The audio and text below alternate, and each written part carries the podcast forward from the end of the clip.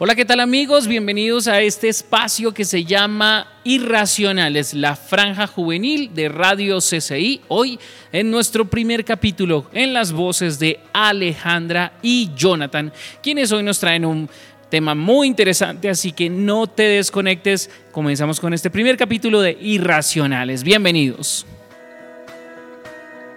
Marcos 1.9 dice. Cierto día Jesús llegó de Nazaret de Galilea y Juan lo bautizó en el río Jordán. Cuando Jesús salió del agua, vio que el cielo se abría y el Espíritu Santo descendía sobre él como una paloma. Y una voz dijo desde el cielo, Tú eres mi Hijo amado y me das gran gozo. Luego el Espíritu lo impulsó al desierto donde Jesús fue tentado por Satanás durante cuarenta días. Estaba la intemperie entre los animales salvajes y los ángeles lo cuidaban. Hoy hemos querido preparar este primer programa para ustedes, eh, quien les habla Alejandra y Jonathan. Eh, el tema que queremos desarrollar en este primer programa radial de nosotros se llama Dios no puede ser comparado.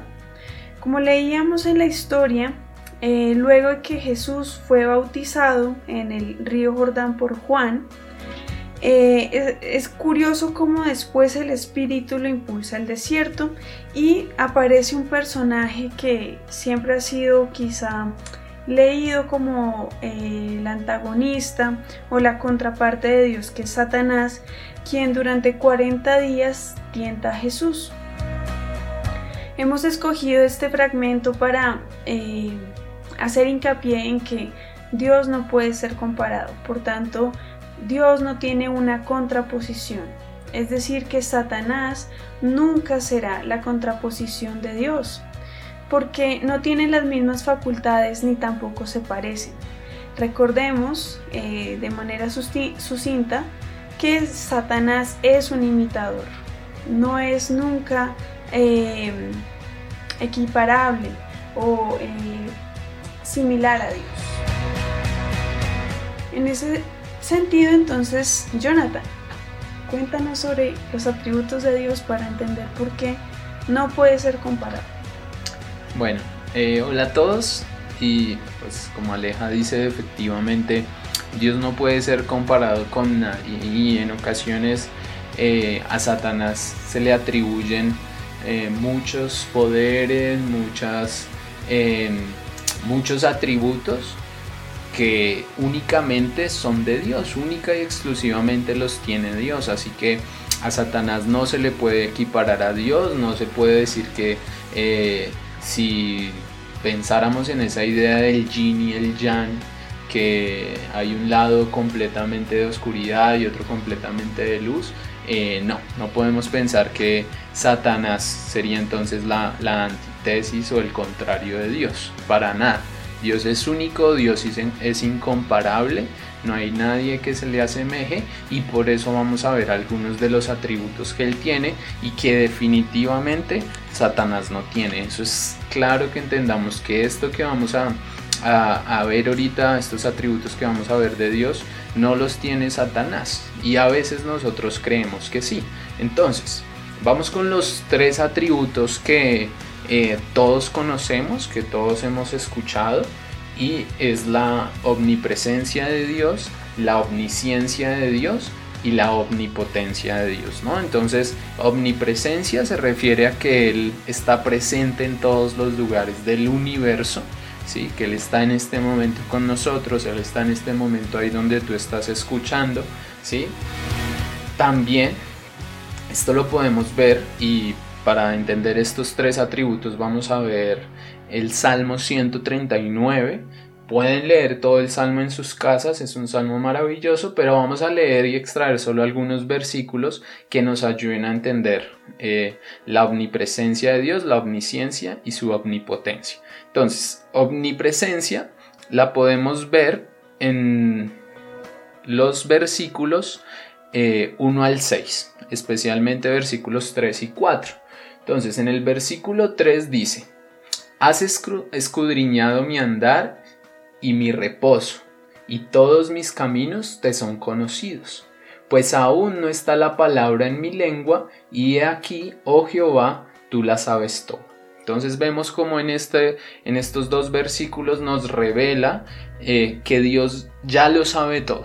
¿Sí? El pensamiento de cada uno de nosotros, las palabras que cada uno de nosotros queremos pronunciar, los secretos que hay en lo más profundo de nuestro corazón, esos ya los conoce Dios pero Satanás no los conoce y por eso es clave entenderlo. A veces creemos que Satanás conoce nuestras debilidades, entonces por eso nos manda estos dardos, por eso nos, nos pone esta tentación, ¿sí? Pero en realidad él no lo sabe. ¿Sí? Esas tentaciones vienen desde nuestro propio interior y Satanás pone una multitud de oportunidades de tentar y solo las que están en nuestro corazón son las que nosotros vemos, ¿sí? Hay veces que nosotros no nos sentimos tentados por algunas cosas, pero es porque en nuestro corazón no hay nada de eso. Y aún así Satanás pone esa tentación. Entonces es importante entender eso, que solo Dios es omnisciente, solo Dios sabe y conoce nuestro corazón y nadie más lo conoce. Vamos al siguiente y es la omnipresencia de Dios, o sea que Él está presente en todos lados. Para esto vamos a leer los versículos 7 y 8 de Salmos 139 y estos versículos nos dicen, ¿A dónde me iré de tu espíritu? ¿Y a dónde huiré de tu presencia?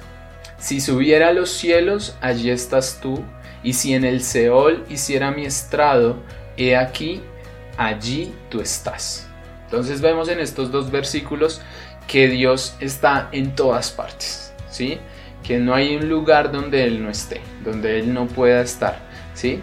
Y está en este momento con nosotros, como lo decíamos, como está igual con ustedes, con sus hijos, con sus eh, parientes cercanos que puede que no los vean hace días por esta situación de cuarentena, pero Dios está con ellos, ¿sí? Y eso es importante y también es importante entonces recalcar que Satanás no está en todas partes y no puede estar en todas partes al tiempo. ¿Sí? porque Él fue creado como un ser de luz y si hay alguien o algún ser en el universo que se pueda comparar a Satanás, estos pueden ser los ángeles, pero Dios los creó a todos. ¿sí? Entonces Dios es el creador y Él sí está en todos los lugares. Por otro lado está eh, la omnipotencia de Dios, que es su capacidad de ser todopoderoso. ¿sí? Él lo puede hacer todo. Para esto vamos a leer el versículo 13 que dice, porque tú formaste mis entrañas, tú me hiciste en el vientre de, tu, de mi madre. ¿Sí? Entonces es clave en esta parte cómo Dios puede hacer lo imposible. ¿Sí? Él nos creó desde el vientre de nuestras madres y Él puede dar vida, Él puede crear, Él es todopoderoso. ¿sí? Pero Satanás no es todopoderoso, eso es otra cosa que tenemos que tener en cuenta, ¿sí? que Satanás puede usar y no sabemos que nuestra lucha no es contra carne ni sangre, sino contra principados y potestades, ¿sí? pero ellos no son todopoderosos, el único que es todopoderoso es nuestro Padre Celestial y Él merece la gloria y la honra. Y vamos entonces a, tocar otros dos eh, pasajes que nos ayuden a entender y el primero será entonces la eternidad de Dios. ¿sí? Y vamos a ver cómo en Apocalipsis 1.8 nos habla de la eternidad de Dios. Y dice así. Yo soy el alfa y la omega, el principio y el fin, dice el Señor Dios. Yo soy el que es desde el principio, el que siempre era y que aún está por venir, el Todopoderoso.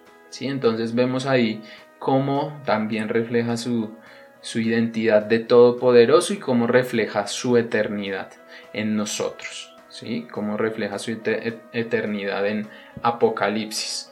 Por otro lado, vamos a leer el Salmo 90, versículo 2. Y este Salmo 90, versículo 2 dice lo siguiente.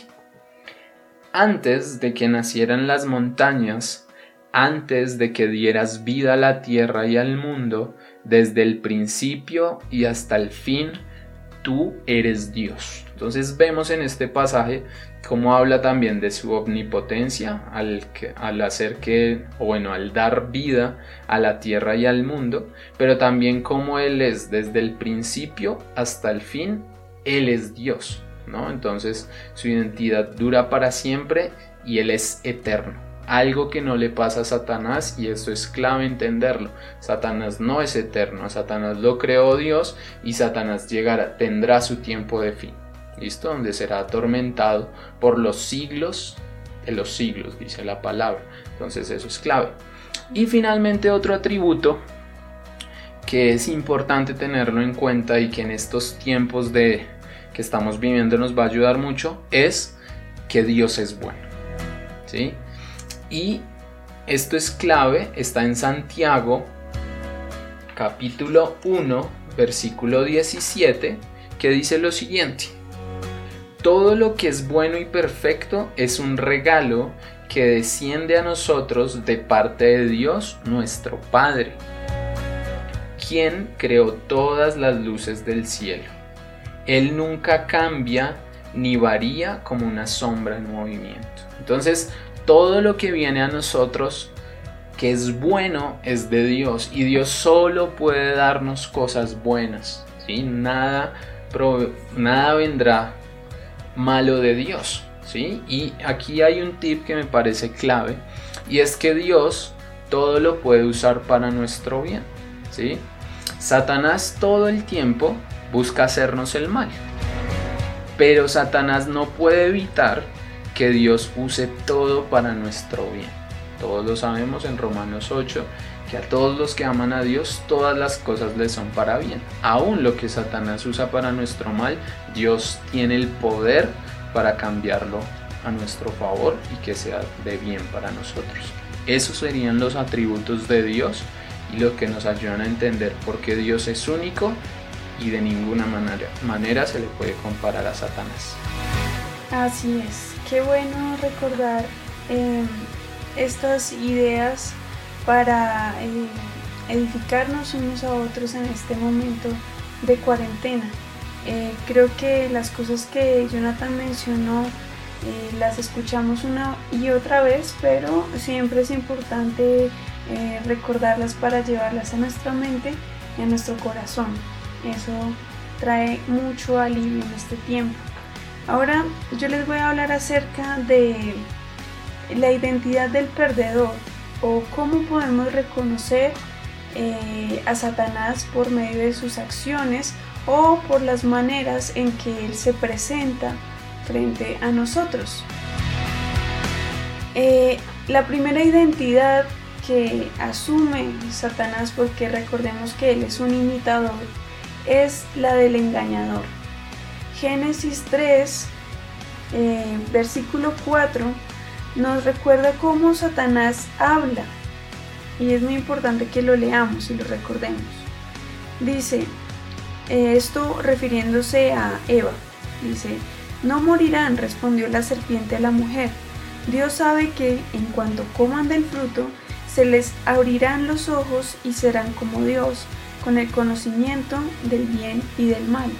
Y Pongamos atención a lo que dice el versículo 6. La mujer quedó convencida. Así que esta es una de las maneras en que Satanás se presenta y que es lo que hace tergiversar la palabra de Dios. Entonces recordemos Génesis 3 versículos 4 y 5. Otra manera en que Satanás se presenta es como un imitador. Entonces vamos a segunda de Corintios 11 14. Acá podrán escuchar mi Biblia porque lo que estamos haciendo es un estudio. Así que, bueno, busquemos segunda de Corintios. Hay que abrir nuestras Biblias. Así es, y rayarlas. Segunda de Corintios 11, 14. Dice,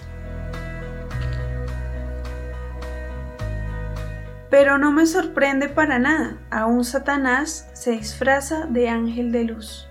Y esto es muy potente porque Satanás tiene la facultad de parecer bueno, de parecer limpio. Algunas de sus palabras quizá nos parezcan buenas, nos parezca que vengan de una fuente confiable. Aún así, debemos siempre, siempre em, pensar y llevar nuestros pensamientos a la obediencia de la palabra. Esto quiere decir que no podemos confiar en nuestro corazón, no podemos confiar en lo que sentimos hacer, porque es justamente ahí donde Satanás se manifiesta como un imitador, haciéndonos creer que lo que pensamos o sentimos es lo correcto y es lo que debemos hacer.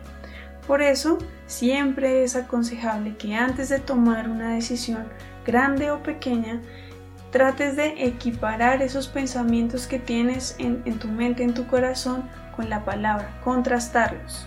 Eso evitará, obviamente, que hagamos caso al imitador y siempre estemos atentos a la palabra de Dios, que es quien no miente.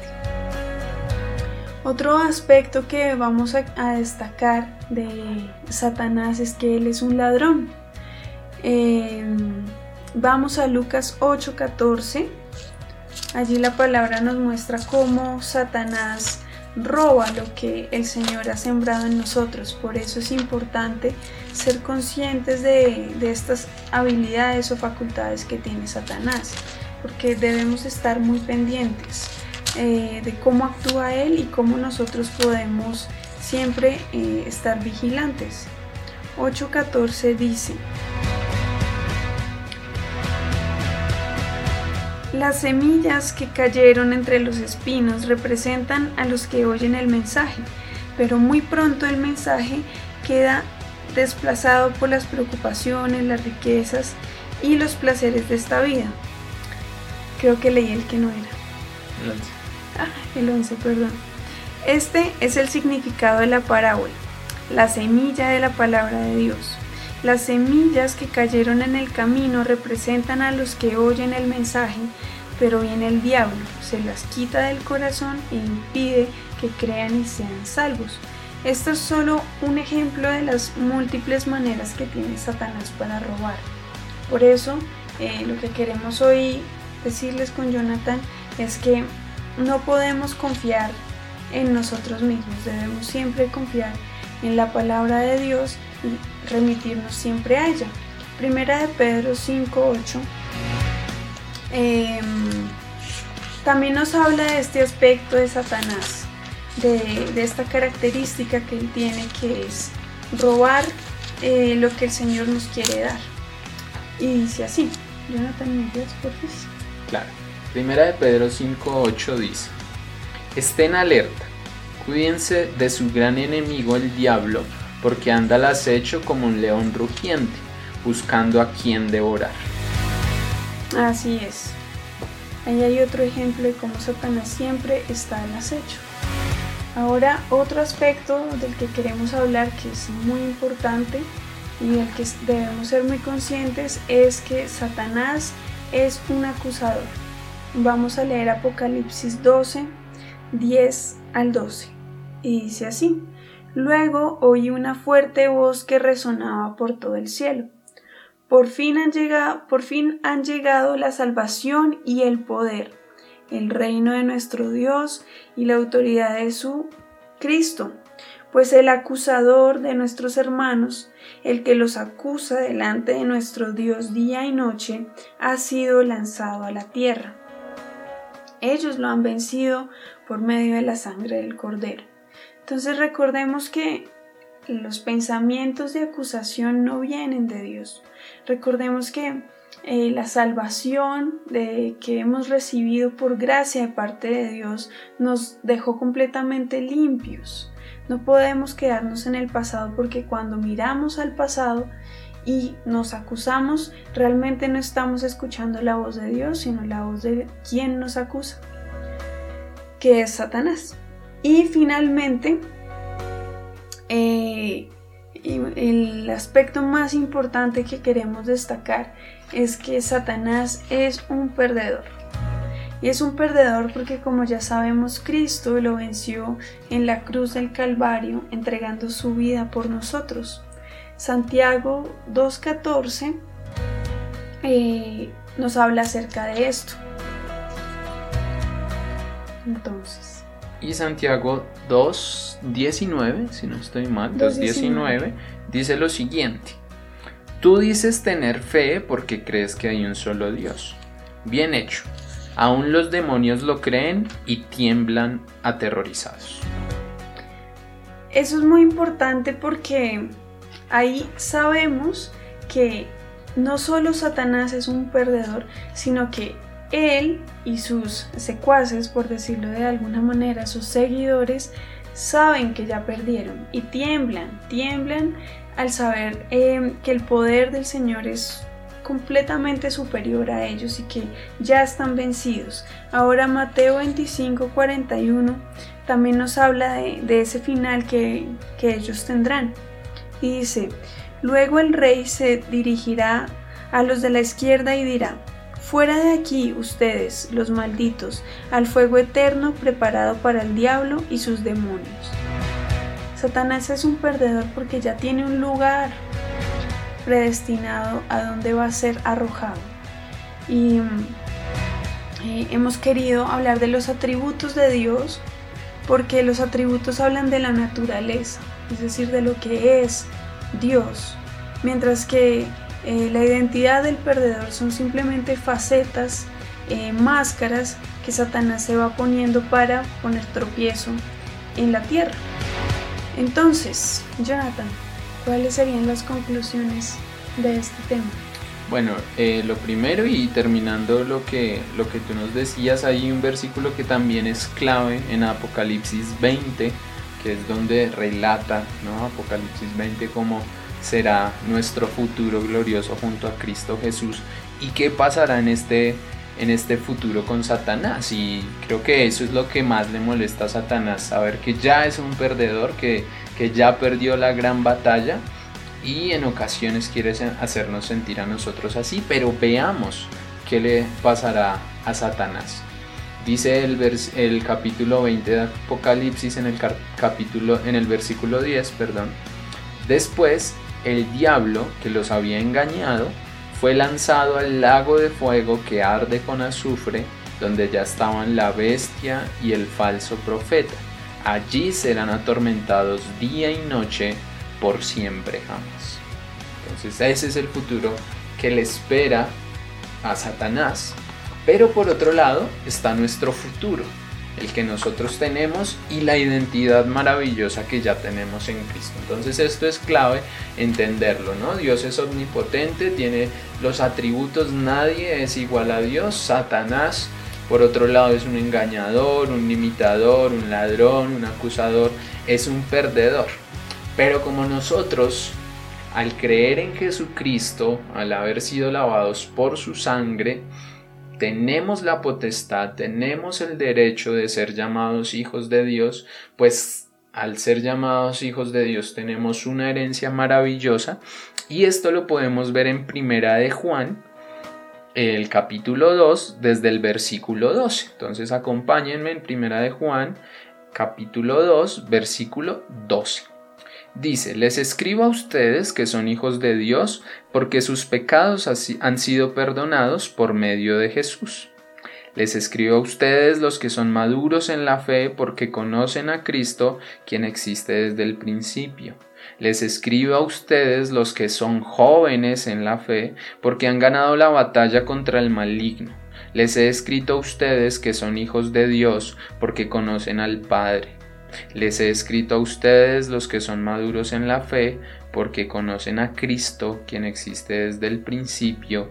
Les he escrito a ustedes los que son jóvenes en la fe, porque son fuertes. La palabra de Dios vive en sus corazones y han ganado la batalla contra el enemigo. Entonces es clave, como veíamos en estos versículos, que ya la batalla contra el enemigo fue ganada. ¿sí? En Santiago cuando leíamos ahorita con Aleja hace un ratico, nos decía que sí, Él es nuestro mayor enemigo, y es verdad.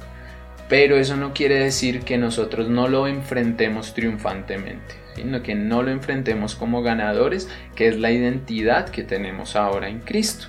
Y para terminar queremos decirles que en 1 de Juan capítulo 5, versículo 4 nos dice, pues todos los hijos de Dios todo hijo de Dios vence a este mundo de maldad y logramos esa victoria por medio de nuestra fe.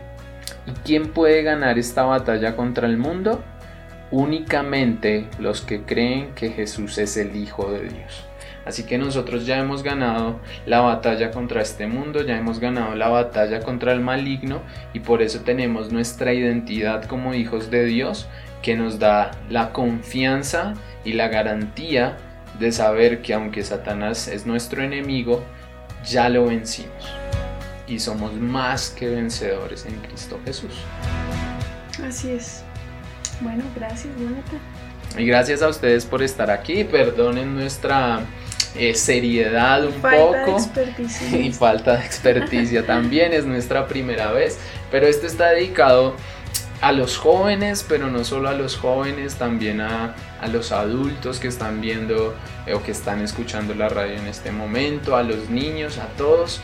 Es una invitación a entender nuestra identidad en Cristo Jesús, a conocer más y más a Dios y a reconocer eh, a Satanás como un perdedor, que es lo que es. Gracias por estar aquí, los bendecimos en el nombre de Cristo, esperamos tener mucho más contenido para ustedes pronto, eh, muchas bendiciones.